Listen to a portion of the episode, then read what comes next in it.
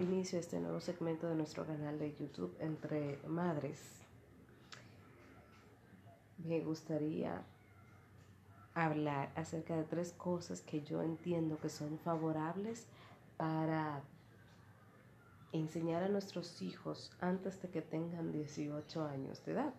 Siempre hablo de que un niño y un negocio tienen muchas cosas parecidas porque uno no espera que los hijos tengan 18 años para empezar a formarlos, sino que uno le va dando educación, formación, desde que están hasta en el vientre. Sí, en caso de que uno tenga conciencia de eso y de cómo hacerlo. Y así son los negocios también. Uno le da carácter desde el día cero, aunque parezca que aquí no hay nada, hay que darle formación, hay que tener un estilo de cómo vamos a ir llevando ese negocio. Pero en este punto no es para hablar de negocios, sino para hablar cosas que nosotros podemos enseñarle a nuestros hijos antes de que tengan los 18 años de edad. Y estas son cosas que quizás a mí y a muchos de los que están escuchando en este momento quisieran haber podido tener esta enseñanza. Tres cosas.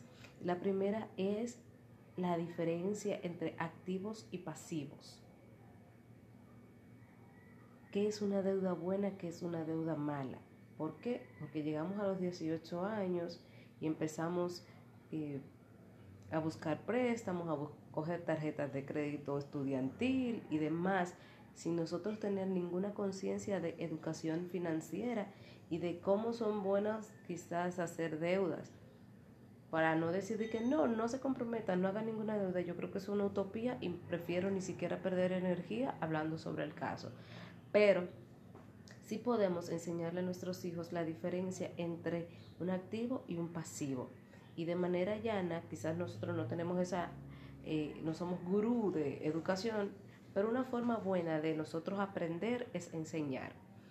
Eh, y enseñar a nuestros hijos es una buena herramienta como para ir practicando esos principios de educación financiera que vamos aprendiendo. Entonces, para ponerlo en contexto de manera llana, eh, pasivo y activo, cosa que entra dinero en mi bolsillo y cosas que sacan dinero de mi bolsillo.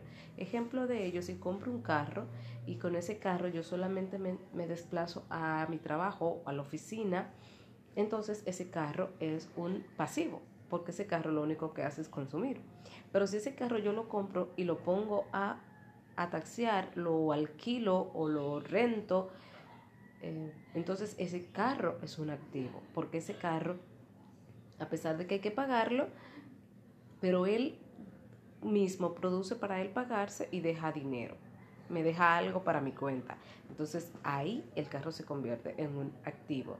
Y así una casa, si la casa yo la compro para yo vivir, de cierta forma, eh, solamente dependiendo del monto y de otras cosas que uno debe de observar, que este no es el caso en el momento que lo vamos a analizar, entonces la casa puede ser un activo o puede ser un pasivo. Si la casa está alquilada y con ella se produce para pagarla y me deja dinero, o por lo menos para pagarla a ella, entonces es un activo.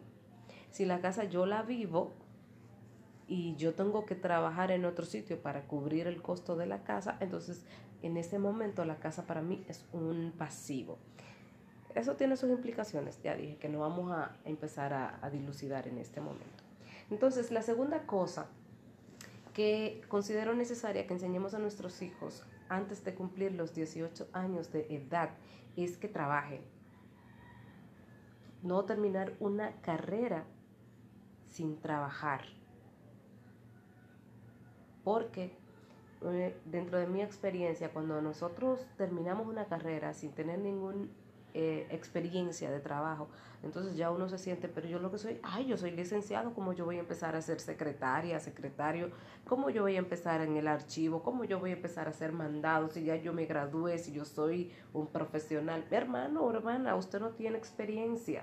Usted tiene un título, tiene un papel, pero que realmente es muy bueno, pero eso no le avala que usted sabe hacer lo que tiene que hacer. Entonces, tiene que empezar desde cero. Entonces, la mejor forma para empezar es ir concomitantemente que estamos estudiando, ir trabajando, haciendo algo. Y si Dios nos da la bendición de que sea en el área donde estamos estudiando, pues mucho mejor, porque ustedes saben que hay un estudio que dice que el 60% o más de la gente, o el 80%, no recuerdo el número exacto, pero un gran porcentaje de gente trabaja una cosa y estudia otra. Y es por eso que a veces la gente nunca ejerce lo que estudió, porque toda la experiencia laboral que tiene la tiene en otro campo. Y para dejar toda esa experiencia botada y venir a empezar desde cero, eh, está muy fuerte. Entonces, lo recomendable es que vayan trabajando y estudiando, a que hagan algo, que hagan algo.